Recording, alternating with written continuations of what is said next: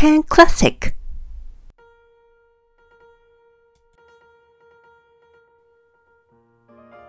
おかんクラシックへようこそ。この番組はクラシック音楽好きのおかんたちが集まって、好き勝手に自分たちの推し曲や推し作曲家などを喋りまくるおかんパワー全開の番組です。毎回テーマを設けて、2、3名のオカンたちが、そのテーマに沿った推し曲や推し作曲家、アーティストについて語っていきますよ。2週間に一度、日曜日に配信しております。はーい、始まりました。こんにちは。はい、こんにちは。とは言いましても、猫うさぎさんのところは夜ですので、ね、猫うさぎさんははいこんばんはですよね。はいはい、えー私、シージャと申します。シージャのテーブルトークと、えーオランダ初物語というポッドキャストをしています。よろしくお願いしおます。願いいたします。はい、私はシドニー在住の猫うさぎと申します。シドニーの猫というポッドキャストを配信しております。よろしくお願いいたします。よろしくお願いします。はい、それでは今日も参りましょうか。本題に入る前にですね、ちょこっとあの小耳に挟んだんですけど、なんと阪神が優勝したんですって？そうなんですよ。あれが、あれになったんですよ。すごいニュースじゃないですか。すごいですねそう。でそうですよ、もう。あの、関西人としては、ちそうそうそうょそっとお祭りやなって。う。ねえ。ねえ、なんか最近全然、ちょっと仕事にかかりっきりになってる間に、なんか、え、まさかの阪神優勝みたいな、あのニュースを。今年はめちゃくちゃ強かったみたいですね。すごいですね。よかったですね。それは盛り上がったでしょうね。うん。なんか9月に入ってからは10連勝か11連勝かなんかして、でえ、甲子園球場で優勝らしいですよ。え、す最最高ですよね。しかもまだ阪神巨人で勝ったらしいです。ごい。え、ちょっと、全く見逃しままくってますね。最高ですね、それね。ほんと。じゃあまた道頓堀にやっぱりね、うん。そう、道頓堀ダイブして、うん、なんか写真がすごく X で出回ってましたけど、そうなんですね。ちょっとこの収録を終えたら探しに行きます。ピーターそうなんだ。飛んでるおじさんが。なんかすごいバッチリのタイミングで写真撮った人がいるんですね。素晴らしい。で、その人があの撮ったのをなんかもうみんな X でバーッと回ってたんですけど、本当におじさんがね、ニコニコして、あの、ちょうどエビゾリみたいになって、あの、ピーターパンみたいに飛んでる写真があって、いやーいやでも嬉しいですね。ちょっと関西のなんか経済も潤うような気がしますよね。そういういいニュースがあると。ねえ。うん。うんと、で今はね、岡田監督ですけどね、あの、優勝するまでは、うん優勝はあれということで。で、あれがあれするということでずっへーと、あれあれ言ってたんですけど。なるほどね。そうなんですか。うんそれはおめでとうございました。阪神ファンの皆様、よかったですね。ありがとうございます。それはね、愛すべきチームですよね。そうですね。はい。おかんクラシック。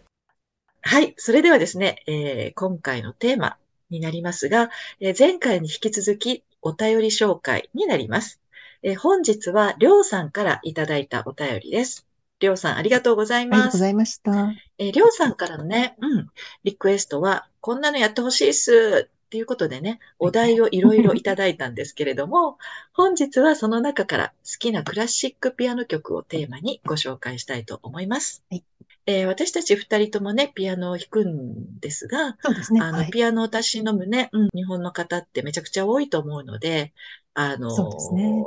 うん、特別なことではないと思うんですけれども、日々のね、ちょっとした楽しみに、えーピアノしててよかったなって思うことって結構ありますよね、猫うさぎさんもね。うん、そうですね。私もあの、私の意思ではなかったんですけども、一応あの、音楽大学に行くような、練習をささせられていたという感じなので、結構まあいろんなものね、あの、弾いてきましたけども、今今日はその中でね、私も好きな曲をちょっとご紹介できればなと思います。はい。それではまず、えー猫うさぎさんにご紹介いただこうと思います。猫うさぎさんの好きなピアノ曲は何ですか、まあ好きなピアノ曲といってもね、もういろんな理由で、あの、いろんな曲で、あの、好きなものいっぱいあるんですけども、あの、私がまあもしピアニストになるのであれば、将来的に、もうあの、ドビュッシーを専門に弾くような人になりたいなと思うようになった曲をまあ、ご紹介をしたいなと思うんですね。面白いですね。うん。で、そのご紹介する曲は、ドビュッシー作曲の、えーベルガマスク組曲と言われる短いあの4曲のあの音楽からなる組曲ということなんですね。大好きです。ですごい素敵ですよね。ご存知ですか？うんそうなんですよ。うん 他にもっといろんな華やかな音楽とかね、いっぱいあるんですけども、あの、なかなかの味があるので、ぜひね、皆さんも知らない人もね、多いかもしれないので、これを機会にあの、ちょっと聞いていただいたらなと思うんですけども、で、まあ4曲、あの、曲が入ってるんですが、その中で、まあ特に私が好きなメヌエットと、で、あとあの、有名な月の光っていう曲をご紹介したいと思います。はいこのベルガマスク組曲ってなんかちょっと変な名前なんですけども、これはあの、フランスのあの詩人でベルレームっていう人がいるそうで、で、この方があの、月の光っていう詩を書いたらしいんですね。その中に、あの、ベルガモの踊り子たちという言葉が出てくるそうで、まあ、それに由来されてるんじゃないかと言われています。で、このメメットっていうのはその、まあ、ベルガモの踊り子たちにまあかけているのかどうかわかんないんですけども、一応、あの、ダンスの曲なんですね。うんうん。なので、あの、まあ、男性と女性がこうね、穏やかにこう踊っているというような、そういったイメージの曲なんですけども、うん。あの、4曲どれもね、楽しい曲といいますか、あのうん、特徴がある曲が多いんですけども、で、まあ、あの、ドビュッシーっていう、まあ、名前を聞いたことあるなっていう方もね、いらっしゃるかもしれないんですが、あの、絵画の世界で言えば、あの、ちょっと今までとちょっとね、違うテクニックや色を使った印象派と同じような風にね、言われることもよくあるんですけども、そうですね。まさしくあの、音の魔術師というかね、うん。そういう今までのヨーロッパ音楽になかった音の組み合わせを使ったりとか、メロディーとかの和音とかね、あと、えー、調、調ですね、あの、うん。何々調という、あの、変調ですね。変調をよく使うんですね、この人。うんうん で、そういったものであの深みを表現したりと。まさしくあの印象派と言っていいかなという感じの人なんですけども、本日ご紹介するこのベルガマスク組曲っていうのは、あの、ドビュッシーの初期の作品なんですね。うんうんなので、あの、いわゆるあの、印象派と言われるような後期の作品とちょっと違う感じではあるんですけども、そうですよね。それでもあのうんドビュッシーのねうんうん、あの、音の使い方の凄さというか、うんうん表現力の豊かさが感じられる作品なのかなと思うんですね。あの、まずそのご紹介の1曲目のあのメネットなんですけども、まあ、ちょっと先ほどもね、ご案内したようにあのダンスの曲ってことで、で、あの最初はちょっとエキゾチックな軽い感じで始まるんですけども、途中であの急に雰囲気がドーンとね、変わったりとか、あと転調、転調したなと思ったら、また最初のメロディーに戻ってきて、で、その後あの、後半の方にね、だんだんだんだんとこう盛り上がっていって、で、最後なんか消えていくようにスーッと終わっちゃう、そういったあの、あのメロディーなんですけども、この最後の方の盛り上がるところですね。ここがあの、奏者として弾いてるとね、あの、燃えるんですね。でも、ちょっとこ最後の方でこうトリップしちゃうような。ちょっと今度、猫さん、そういう感じでもう弾いてる姿をちょっと見せてください。もうトリップしてる様子を私がそう。横でね、あの、目撃します。そうなんです。なんでね、ちょっとスーッとでトリップして、ふっと気がつくと、あ、もう終わりだって感じで、あの、スーッと終わっちゃう、ちょっとね、変な曲なんですけど。で、まあ、こういったねでもす、ごく面白い曲ですよね、うん本当にね。なんかテーマのね、メロディーがあるような、ないような、な、なんなんだろうって感じで、うんうんうんうんちょっと今までのね、あの古典とは全然違う作りなんですけども、うん、うんまあ、あの、こういう新しい私はねこのね、この前奏曲がすごく好きなんですよ。この、うん、私も前奏曲もね、すごい好きで。すごいかっこいいですよね。なんかあの和音の使い方が、わ、すっごいかっこいいな。なんか洗練もされているし、そうそう。やっぱりうん、このサティとかドビュッシーとかラベルとか、あと誰だ、フォーレとか、こういった人たちがいた時代の音楽で、それまで慣れ親しんでいたようなこのロマン派とは全く違うなっていうのが、この前奏曲の和音からもなんとなく感じられるような気はしますね。そうですね。うん。本当にもう、あの、であの概要欄にね、その4つ組曲がね、そのまま。入ってるものを貼っておきますので、全部いいですねぜひ聞いていただきたいんですけども、1曲目もあの、盛り上がるとこトリップしちゃいます。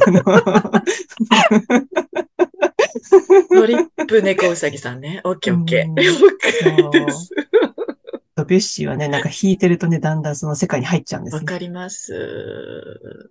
で、まあ、その、メネットもそういう感じなんですが、うんで、あの、まあ、二つ目の曲ですね。月の光っていうのは、これは多分ほとんどの人ね、聞かれたことあるんじゃないのかなと思うんですけども、そうですね。もうこれを聞くときはね、もう難しいことは何も考えずに、あの、静かなね、真っ暗な空間であの、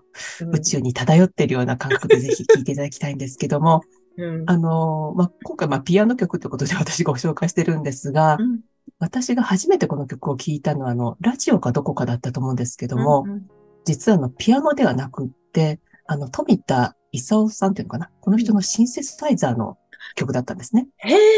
そうなんですシンさんね。聞かれたことあります？シンセのは聞いたことないです。ないと思。ないうですかねうん。この方はね、そのシンセサイザーのみであの制作されて。で、あの、1974年に発表されたんですね。で。このアルバムであの、日本人としてあの、初のグラミー賞にノミネートされて、うん。で、あの、日本のテクノ界の始祖と呼ばれる方。そうなんですすね。うんなるほどの。ちょうど後そのにあの、時期か。その後にあの、えっ、と、いわゆるテクノ音楽とかね、はいはいそういうはいはい。のが出てくるんですけども、YMO とね。そうね。まさにね。でまあ私はそれをね、ちょっと聞いても、あの、衝撃を受けましへて、え。でもすぐにあの、レコ、レコード屋さんに行ってね、その LP を買いに行ってきたんですね。え、LP 自体って知らない方多いと思うんですけど、あの、LP とあの、いわゆるアルバムをね、全部、あの、収納したあの、レコードですねうんうん。あの、大きなレコードってことなんそですけども、うですね。で、家でね、あの、ギーコギーコね、聞いてたんですけども、は、ぜひ聞いてみたいですね。そのシンセサイザー版もねうん。ぜひぜひ、うん。これもあのね、概要欄に貼っておきますけども、ございますと。りあえずこの普通のね、いわゆるピアノバージョンうんとシンセサイザーバージョンね、どっちもまあすごく素敵なんですけどうんも、シンセサイザーバージョンは本当にあの、うんよりエキゾチックというか、エキゾチックっていうんですかね、あの、宇宙的っていうんですかね。うん、でそうでしょうね。本なんかね。うーん。真っ暗なとこであのヘッドホンで音量を上げて聞くとね、うん、まさしくあの宇宙空間を漂ってるって感じでいいんじゃないのかなまとね。たトリップしますね。それでね。うーん。で、あの、私もちょっと見てなかったんですけども、あの、うん。ついこの間の東京オリンピックの閉会式でもなんかこの音楽が使われたそうなんですね。あ、そうなんですか。へえう。ん。全然知らなかった。ね、ちょっと盛り、盛り下がっちゃったんでね、私も 閉会式ちょっと見てなかったんですけど、あ見ればよかったなっていう本当ですね。思って YouTube で探したんですけど、ううんんうんうんなくって残念と思ったんですけどか。。うんまあ、名曲ですよね。本当に。美しい曲で。うんほんとほんとうんで、あと、まあちょっと余談なんですけど、この4曲目にあの、パスピエっていう曲が入ってるんですね。はい。で、このパスピエっていうのはあの、ゲームのあの、ドラゴンクエストってご存知ですか、はいはいはいはい。うん、しないけど、名前は知ってるドラゴンクエストうんうん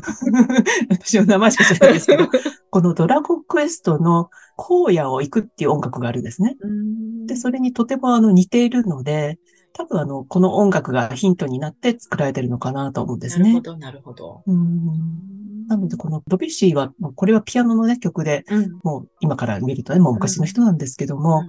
なんかこれほどあの、シンセサイザーとかのゲームのあの PC サウンドのね、相性がいいっていうところがなんか。すごく素敵だなという感じがね、するんですね。面白いですね。やっぱり前衛的だったんですよね。やはりねそうで。すね。なんで、うんまあ昔のね、曲ではあるんですけども、今聴いても全然ね、その古さとかう、んそういうものを感じずにね、そういう機械音っていうんですかね、人工的な。楽器ともとってもね、合うっていうところが面白いなと思いましたね。うん。なるほど。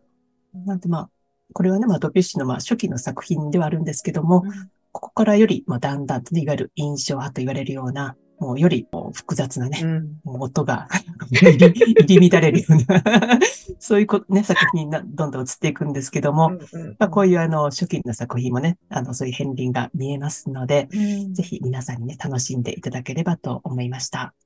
素晴らしい。ありがとうございます。ありがとうございます。もう私としては何としてもね、あのトリップした猫さんをね、はい見に行かなあかんから。でも、なんか、ピアノとか弾いてるとトリップしません？いや、トリップしないとうまく乗れませんよね。やっぱりトリップ状態にならないと。ほんとほんと。おかんクラシック。それではその、シーズさんがトリップするというような、お好きな曲をね、ぜひご紹介いただければと思います。はい、わかりました。ありがとうございます。えー、私もですね、猫さん同様、なんて言ったらいいのかな、どこからの角度で好きな曲というのかっていうのを選ぶのってすごく難しいんですけれども、うん、まあ、はっきり言ったら不可能なんですが、えー、はい なので好きな曲第1弾、ショパン版、しかもそのノクターン版みたいな感じと名付けて、自分の中では初心に帰って選ぶようにしました。あの、私、うん、は4歳からピアノを習っていたんですけど、ど。えっと、13歳の時に、とっても怖かったピアノの先生から、えー今日はあなたに話があります。と切り出されまして、で、あなたは音大に挑戦しなさいと。で、受験に備えて、その初見とか、超音とか、ソルフェージュとか、えっと、あと即興歌とか、あと歌？なんかうんのいくつものレッスンをしたいから部活をやめなさいって言われたんですね。で、うんそもそもバスケットボールなんて指に悪すぎますと。で、今日この話あをそうですよね。必ずご両親にしてきてくださいねってこう言われたんですよ。で、私はうんその、その当時、まあ今もなんですけど、あの、すごい単細胞の、なんていうの、筋肉脳で、もうバスケでいかにチームとして上手くなるか、全身全霊を注いでたんですね。で、しかも、そのチームのキャプテンだったんです。鬼キャプテンとか言われながらね。で、授業中も、その、バスケのチームのそのフォーメーションとか練習法とか考えたりして、本当に部活に、部活に命をかけていたんです。だけど、なぜかピアノはすっごい大好きで、全然練習が嫌だと思ったこともないし、あの、いろいろね、やっぱり年を追うごとにいろんな曲が弾けるようになることに純粋に楽しみだったので、ピアノ怖い先生だったんですけど、行くのも楽しかったし、まあ練習もすごく楽しんでたんです。っていうのも、まあ幼少の頃からクラシック音楽っていうのはすごくよく聴いてきたし、特に私にとってピアノ曲の原点っていうと、やっぱりもうショパンなんですね。で、家の中にいくつもあのレコードがあったんですが、なんか私がいつも聴いてたのが、そのショパンの名曲集と呼ばれるもので、多分あれは、あの、マルタ・アルゲリッチの弾いてたやつだと思うんですけれども、あの、とにかくそれが好きで、大好きで、アンプならぬすべて暗記みたいな感じ。もう全部最初から最後まで歌えるみたいな感じの、うん全部の歌が好きだったんですね。で、まあ、うん今思ったら、その少女時代から思春期を得る、ちょうどその、感受性が豊かな時に、ああいうショパンの、あの、メローな感じであったり、劇場に任せた曲であったり、そういったものがすごいぴったりしてたのかなっていうふうな気はするんですが、まあ、とにかくショパンの有名曲は全てそのレコードで覚えまして、ワルツからマズルカ、ノクターン、エチュード、スケルツォ、バラード、えー、ポロネーズとかかな。そういう大体主要のもの、皆さんもよく知ってる英雄ポロネーズとか、軍隊ポロネーズとか、枯葉のエチュードとか、黒剣のエチュードとか、幻想即興曲とか、えー、遺作とか、かな？思ったんだったらね、うん。そういうのが全部網羅されてて、本当に好きでよく聴いてました。今は正直ショパン以外に好んで聴くピアノ曲ってたくさんあるんですけれども、今日はね、そのようにまずは初心に帰るということでショパンから選びます。で、ショパンは、えー1810年、今のポーランドで生まれました。お父さんはフランスからワルシャワへと移住された方だったようですね。うんで、前回のね、オカンクラシックで、あの、イタミンさんがね、ショパンに触れておられたし、この先きっとまたショパンについてね、話すこともあるような気がするので、今日はちょっと生い立ちとかはスキップするんですけれども、このショパンは39年という短い生涯を送りましたが、およそ230曲くらいの曲を残したと言われています。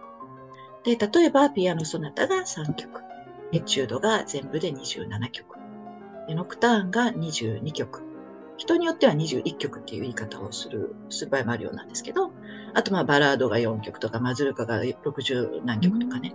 まあいろいろと曲を書かれています。で、今日選んだこのノクターンなんですが、これは野草曲という意味で、まあ主にピアノ曲が多いんですけれども、そもそもは、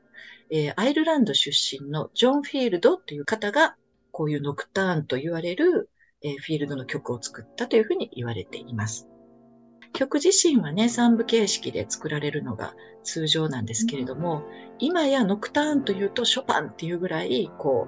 う、ノクターンキングじゃないですけどもね、ショパンのノクターンっていうのは非常によく知られています。で、それら21曲もしくは22曲を残したと言われているショパンのノクターンから本日ご紹介したいのは作品9番、オーパス32のナンバー1ですね。このオーパス32は1836年に作られたと言われていて、ショパンが26歳の時ですね。あ、若い時ですね。カミーユド・ピリング。若い時ですね。うん。カミーユド・ピリング男爵夫人という方に検定されたとされています。で、あの、ショパンのノクターンっていうと、日本で多分一番有名なのが、なんといっても第2番の、あの、オーパス9の2ですよね。タンタータラララっていう、もう、もう誰でもが知ってるって言ってもいいぐらい、超有名曲があるんですけれども、えっと、私が選んだのは、結構地味なのかなっていう気はしますが、今日は、えー、アシュケナージが弾いたものを選びましたので、そちらを概要欄に記載しておきます。で、私個人はね、その、ショパンを本当幼い頃からずっと聴いてきたんで、ノクターンは全部知ってると、馴染みがあると思っていたんですね。うん、ところが、この曲ですね、今日皆さんにご紹介しているこの曲は、えっと、去年にね、えー、長女が発表会用に弾いた曲なんですけれども、彼女が練習を始めた時に、うん、え、これショパンなん？みたいな感じで、なんか面白い曲やなと思ってすごく印象に残ったんです。まあ、まず転調が、まあ、そこそこあるっていうことと、うん、それと途中の、曲の途中でちょっと止まる、あの、空白が流れる時間がある。そして、なんといってもその最後の終わり方が、えっ？ていう感じで、これほんまにショパンやったっていうすごい意外なね、意外性のある終わり方をして、何回も長女に、あれ？これ何弾いてたんだっけ？何回もね、こう確認したぐらい、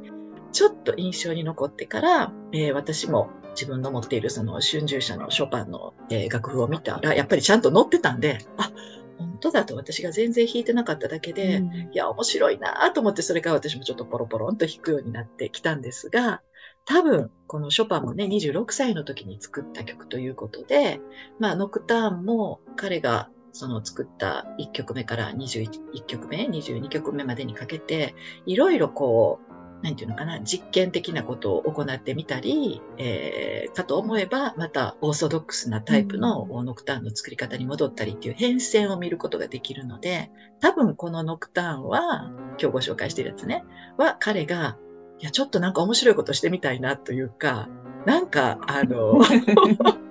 なんか、新しい革新性を持たせたいとか、多分そんなことを思ったんじゃないかなと、えー、想像しながら聴いている曲でございます。うんなんかね、その頃いろんなライバルもたくさんね、ね出てきた頃だ。そうですよね。リスに負けるかとかね、いろいろ思って。そうそうそう、そうですよね。ここで何かいつもの自分とは違う方式をね、見せなければみたいな気持ちがね、あったのかもしれないんですけど。ね結構、あの、ユニークというか、面白い曲だなと思います。で、まあ、あの、もちろんね、この曲ともう一つすごい迷ったノクターンには、オーパス27の2とかもあるんですけど、これもすっごい好きで、いかにもショパンっていう感じもするんですが、まあでも今日はね、ショパンってこういうノクターンも残したんだねっていうことで、32をご紹介しました。で、ただ、それとですね、もしかしたらこの曲全然知らんわっていうこともあるかもしれないので、もう一曲、ショパンのピアノ曲をご紹介しようと思います。一つね、彼の特徴としては、エチュードでさえ、エチュードってまあ練習曲っていう意味ですけれども、エチュードでさえものすごいメロディックで、な、なんて言うんでしょう、音楽性が高いんですよね。普通エチュードっていうと、やっぱり文字通り練習曲っていうことで、この指の訓練に主眼もね、置かれてる印象があるんですけれども、黒鍵とか木枯らしとか聞いてると本当に普通の曲以上にこうメロディックやんっていうふうにも思いますし、うん、ショパンらしさがエチュードの中にもしっかり息づいているなっていうふうに感じるんですが、えー、ここではエチュードの中から非常に短い黒鍵、ブラックキーとして知られているエチュードをご紹介します。うん、このタイトル通りね、すべてピアノの黒い鍵盤だけを使った練習曲なんですが、実際はね、若干発見を使ってもいます。でも見事に全部国権で書かれていて、大体そのアイデアも面白いですし、うん、ね、あの、プロの、ね、プロの上手な人が弾くと、本当にその一つ一つの音がコロコロコロコロコロコロってものすごく美しいんですよね。粒が揃っていて。もう私なんかもう、ドタドタハーハーして、もうなんか必死すぎて、もう、どないしたんって感じになるんですけど、ちゃんとした人が弾くと本当に美しい曲なんです。しかも大体1分40秒ぐらいで終わる曲でして、で、あの、ピアニストによってもね、味付けがちょっと違うのが非常に面白いです。例えば、あの、ランランなんかはものすごいスピードで弾きますんで、もうあの、彼のショーマンシップはね、あんまり好きではないんですけど、でもまあ、国権はすごい見応えというか、聞き応えがあるなというふうに思いますし、あの、ホロビッツなんかもね、すごい素敵だなと思います。えーとにかく、ショパンというと、日本では、特に日本ではものすごく人気があるなというふうに私はそういう印象を持っているんですけれども、あの、あまりにもこう、旋律がポピュラーなものが多いので、例えば、ね、ちょっと入ったカフェとか書店とか、あと昔のね、あの、私たちが使っていた頃の電話に、の留守番電話機能についてたオルゴールとか、なんかテレビの CM とか、そういう、すごい大衆にね、好まれるポピュラー性というかね、親しみやすさっていうのがあるからか、意外と誤解されやすい面もあると思うんですね。なんか旋律が美しいだけとか見下されがちな気もします。が実際は、まあ、憂いを含んだすごく繊細で、うんまあ、叙情的な世界から、非常にダイナミックで激しくて、まあ、ドロドロしたような表現っていうものも可能にするくらいの音楽性、多彩なね、音楽性を持っているのが、まあ、ショパンの魅力ではないかなというふうに思いますので、まあ、これを機会にですね、あまり知られていないこちらのこのノクターンのオーパス32、そして、えー練習曲である国権ですね、ブラックキーをぜひ聴いていただけたらと思います。以上でございます。前回のね、あの、革命の時もうん私ちょっと言ってたんですけども、うんうんうんあの、今までね、本当にこう綺麗な感じのショパンばっかり弾いてきて、うんうんで、いきなり、あの、これ弾いてごらんって言われて、あの、革命もらって、びっくりしましたね。な、なんじゃこりゃ。ここれは違うだろう。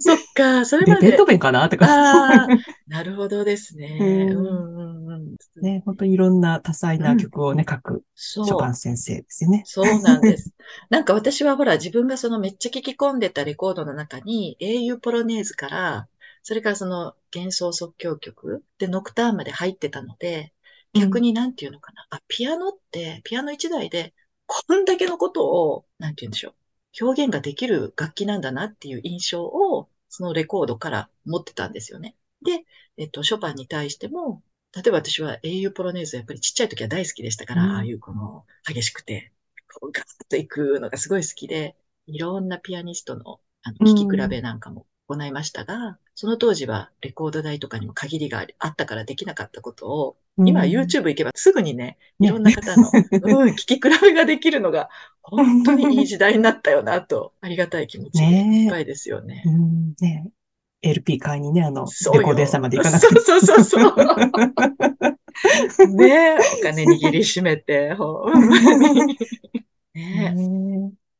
違う、次生まれ変わったらドビュッシー専門のピアニストになっている猫うさぎさんに会えるのを楽しみにしております。トリップして。